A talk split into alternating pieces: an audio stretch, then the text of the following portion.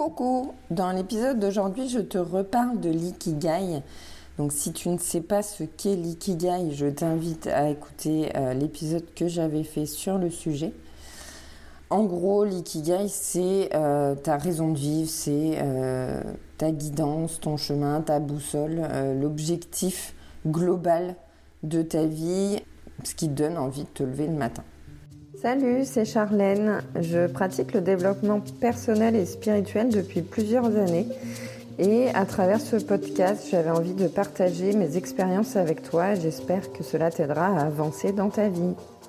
Si je voulais te reparler de l'ikigai aujourd'hui, c'est parce que je t'en ai parlé il y a très très longtemps. Donc moi, le mien, je l'ai fait il y a, je sais même pas combien de temps, il y a trois ans, voire plus, je pense et il a évolué. Alors, l'ikigai en lui-même, c'est-à-dire ma raison de vivre, ma définition, mon mantra, la, phrase que j'ai sortie de mon ikigai n'a pas changé.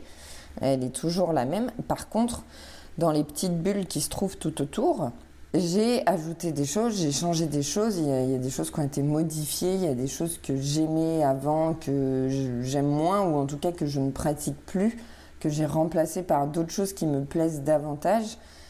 Et euh, du coup, ça a évolué. Et pourquoi ça a évolué?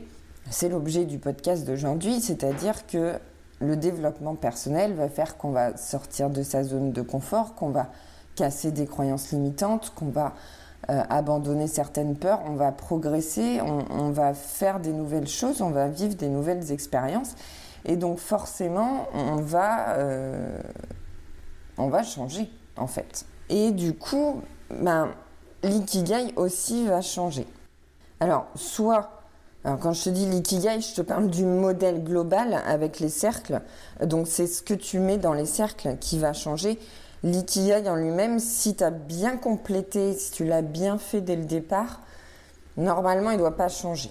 S'il est plus le même, si tu t'y retrouves plus, c'est que la première fois, tu n'étais pas allé au bout des choses, tu n'avais pas assez creusé, que tu te connaissais pas assez bien. Et dans un sens, s'il change, tant mieux. Ça veut dire que tu as appris à te connaître, que le développement personnel t'a aidé, que tu as avancé et que tu te connais de mieux en mieux et que ton ikigai, il est de plus en plus euh, réel, enfin pas réaliste, mais il colle de plus en plus à ce que vraiment, ce que tu veux profondément. Donc si tu n'as jamais fait ton ikigai, je te remettrai le lien pour télécharger le, PDF que j'avais fait euh, pour que tu puisses le faire, le remplir et euh, définir ton ikigai. Et si tu l'avais fait à l'époque ou si tu l'as fait depuis ou même avant, tu peux le reprendre et voir ce qui a changé depuis. C'est bien de refaire un petit bilan comme ça, ça te permet de voir ce qui a changé, ce qui a évolué dans ta vie. Donc faut pas le faire trop souvent parce qu'évidemment si tu le fais tous les trois mois, il n'y a pas grand chose qui va changer. Même si tu as fait des nouvelles expériences, même si tu as avancé, si tu as cassé des croyances limitantes, que tu as découvert des nouvelles choses, tu n'as pas assez de recul pour te rendre compte des impacts. Donc, enfin, c'est pas nécessaire de le faire trop souvent. Ça sert à rien. Donc, c'est bien de le faire, euh, allez, on va dire tous les six mois au plus court, mais euh, on va dire tous les ans. C'est-à-dire soit en fin d'année ou en début d'année, tu fais ton petit bilan de l'année passée, de ce qui a changé, de ce que tu as découvert, de ce que tu n'aimes plus, des nouvelles choses qui te passionnent, des nouvelles prises de conscience que tu as eues, et aussi de ce que tu as appris sur toi. Et encore une fois, excuse-moi si tu entends des bruits de fond, c'est mes chats qui foutent le bordel. Ils font la bagarre ce matin, ils... voilà, ils sont énervés. Donc pour te partager ma propre expérience de l'ikigai, euh, je vais te donner quelques grandes lignes que j'avais mis euh, à l'époque dans mon ikigai. Donc à l'époque, je, je, commençais évidemment à m'intéresser au développement personnel. Euh, mais ce qui m'intéressait surtout, c'était tout ce qui était permaculture, écologie, euh, le jardinage, la cuisine, le, fait de manger plus sainement, donc la, nutrition. J'étais vraiment plus axée sur ces choses-là. J'avais pas encore entamé mon développement spirituel. Et dans les choses que je savais faire, c'était enseigner, accompagner, expliquer et aussi apprendre, puisque j'apprends tout le temps. Et du coup, ensuite, une fois que j'ai appris des choses, j'aime les partager et les faire découvrir à d'autres, expliquer des choses, voilà, partager mon point de vue. Ça, c'est des choses que j'aime faire et c'est des choses que je fais depuis euh, dans le podcast. Donc à l'époque, je m'étais lancée euh, dans une formation en diététique je m'étais dit que la diététique, c'était une bonne façon de répondre euh, à ma mission, à l'idée principale que, que j'avais notée dans, dans, mon Ikigai, parce que euh, ça répondait à la fois au fait de hum, la protection de l'environnement, puisque dans la diététique, on parle aussi de, nutrition santé, donc c'est aussi hum, les produits bio, les, les, produits sains, les produits bruts, à éviter l'alimentation transformée, etc. Donc c'est aussi éviter de ruiner euh, la terre, entre guillemets, euh, pour schématiser et grossir les traits, c'était ça. Euh, et en même temps, c'était, parce que mon ikigai, je vais te le donner, c'était prendre soin de l'humain pour prendre soin de la terre. Donc en gros, c'était impacter la vie des gens, que les, les, les gens, enfin dans ma vision c'était ça, que les gens aient une vie plus saine pour que ça impacte en fait euh, la planète, que ce soit bon pour la planète en fait. Mon ikigai, c'est ça. Et aujourd'hui, alors je m'intéresse plus à la permaculture, c'est toujours un, domaine qui m'intéresse et que je trouve euh, génial. Mais aujourd'hui, je m'en suis un peu détachée, j'ai découvert d'autres domaines qui me plaisent plus. Et euh, voilà, j'ai dévié un peu en développement spirituel. Donc après, je me suis intéressée à l'énergétique, aux soins énergétiques, à la cartomancie. Donc je me suis totalement euh, éloignée de la diététique, la permaculture. J'ai complètement changé.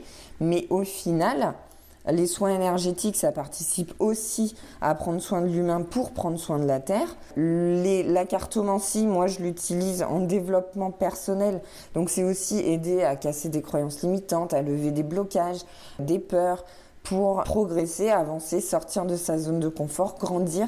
Et en fait, le développement spirituel, enfin le développement personnel, pardon, fait qu'on a, on devient, enfin, comme on dit souvent, c'est on devient une meilleure version de soi-même. En gros, on s'améliore et si on est plus positif, on a des vibrations plus hautes et donc ça permet aussi de participer à l'élévation du, taux vibratoire de la Terre et d'avoir un impact positif. Donc mon ikigai en lui-même, c'est-à-dire la petite phrase que j'ai notée, mon mantra, donc prendre soin de la terre pour prendre, euh, prendre soin de l'humain pour prendre soin de la terre, je vais y arriver. Ça, ça n'a pas changé, ça n'a pas évolué, c'est toujours la même chose, c'est ce qui me motive en fait euh, à faire tout ce que je fais, donc à te partager euh, mes épisodes de podcast, etc. Mais tout ce qui se greffe autour, ça a évolué parce que j'ai cheminé euh, sur mon chemin, que j'ai découvert plein de nouvelles choses, que, que j'ai grandi et que le développement personnel m'a apporté plein de nouvelles choses. Ça montre aussi que ton ikigai, une fois que tu l'as défini, il n'y a pas une manière de l'appliquer. Déjà, à petite échelle, tu peux tous les jours, euh, dans ta vie quotidienne, euh, faire des petites choses qui répondent à ça. Et puis après, toutes les activités, les choses autour, euh, voilà, on définit la mission, la passion, la profession, la vocation. Enfin, ça, c'est des choses qui peuvent évoluer et donc tu peux avoir plusieurs manières de répondre et de, nourrir ton ikigai. Et donc, je trouve ça cool de revenir dessus. Alors, je te disais une fois par an, euh, moi, honnêtement, ça faisait euh, bien trois ans. Enfin, depuis que je l'avais fait, j'étais jamais retournée dessus. Je me suis rendu compte quand je l'ai fait qu'il y avait plein de choses qui avaient changé. C'est cool de faire un petit bilan comme ça et de voir à quel point on a grandi, à quel point on a changé, à quel point on a vécu plein de nouvelles expériences, on a découvert plein de nouvelles choses, on a appris sur soi, on a appris ce qui, ce qui nous convenait aussi, ce qui ne nous convenait pas.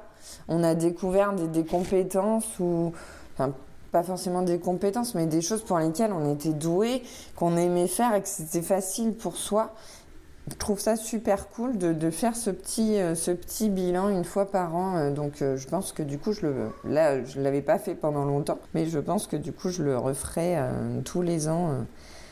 Donc je t'invite à, à, faire de même. Donc je te remets le lien dans la description de l'épisode pour télécharger le format PDF pour pouvoir remplir et faire ton Ikigai.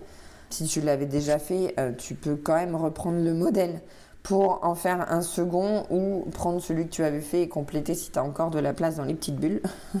J'espère que cet épisode t'a plu, qui va euh, t'aider encore à avancer.